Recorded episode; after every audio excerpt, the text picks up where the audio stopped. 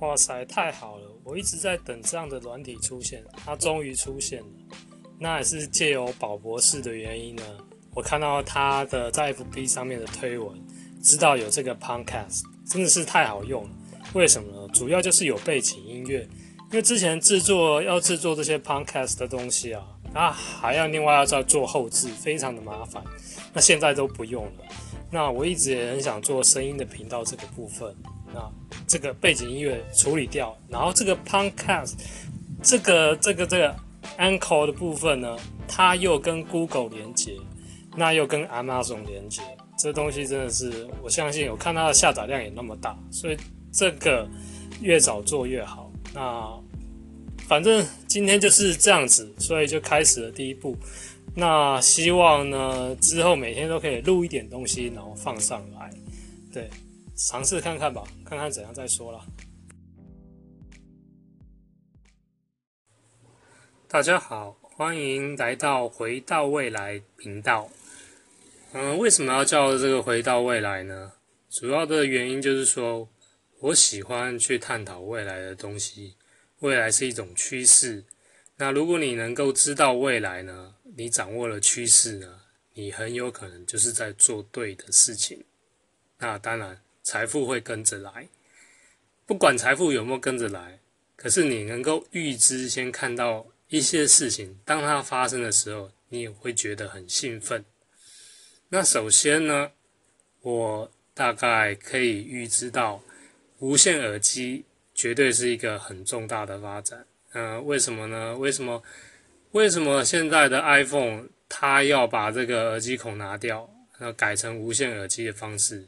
其实虽然价钱有点贵啦，但是我觉得他的做法绝对是正确的，因为未来就是要没有线，耳机这个东西呢会时常使用到。那你如果有使用过无线耳机的话，你就知道它的好处。哦，那你无线耳无线耳机它本身也有麦克风，所以呢，你用语音控制也是没有问题的。不过呢，语音控制手机在语音控制上面的一些情况啊，它必须要再利用软体去更新，因为不不是不是说每件事情都可以用语音控制，所以在设计上面一定会做呃改革。好的，我首先呃为什么对于声音的这个频道非常非常有兴趣呢？我跟大家讲未来的一个情况是这样子。你今天做的声音的记录呢，在未来它可以转成文字，我想这个大家都知道。那文字留下来记录，当然你现在写的东西，它也可以变成声音，这个都一定未来做得到。不管怎么样呢，这些文字的东西，它也借由声音可以转换成另外一个形态，比如说它会变成图像，哦，它会变成影片。哦，它会变成动画，只要有人能够呃用大数据的方式，或用什么其他的方式，哦，它未来就可以这样做转变。因为现在很麻烦嘛，像你现在啊、呃，如果只是说听我在讲话，那如果不是很清楚呢，如果文字逐逐步呃逐字稿出现，OK，那你就可以看，那至少就会比较清楚，哦。所以呢，呃，未来一定会有人做这些事情，而且我相信很快就会发生了。哦，Google 已经在做了嘛，这个变成图像的东西嘛，文字变成图像的东西，他们已经在做了。那你你可以想象，你现在要做的是什么事情？因为这件事情就是说，那跟我有什么关系？你要做的就是像我现在做的事情，就是说把你的想法或是你想记录的东西。都把它用语音呈现，因为目前来讲呢，用语音呈现方式呢是我们比较方便的。哦，你用写就写很慢，对。那你如果是用拍影片的方式也可以，但是它的容量很大。OK，用语音的方式，然后可以直接放在网络上面，也可以分享给别人。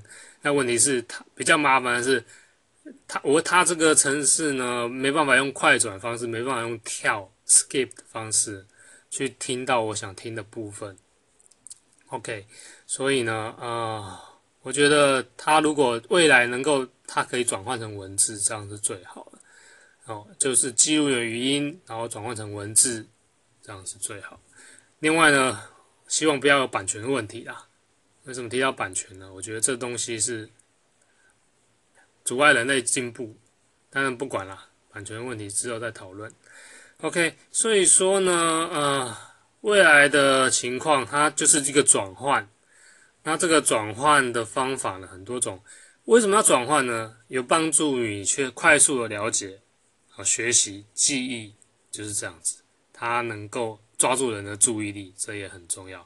你在无时无刻呢都可以利用你的时间，时间将是个人最重要的资产啊！我相信这大家也都知道时间的重要性。好，那这个相对这个软体当然也节省我很多时间啦，所以我也愿意分享。好，那时间快到，就这样子，谢谢大家。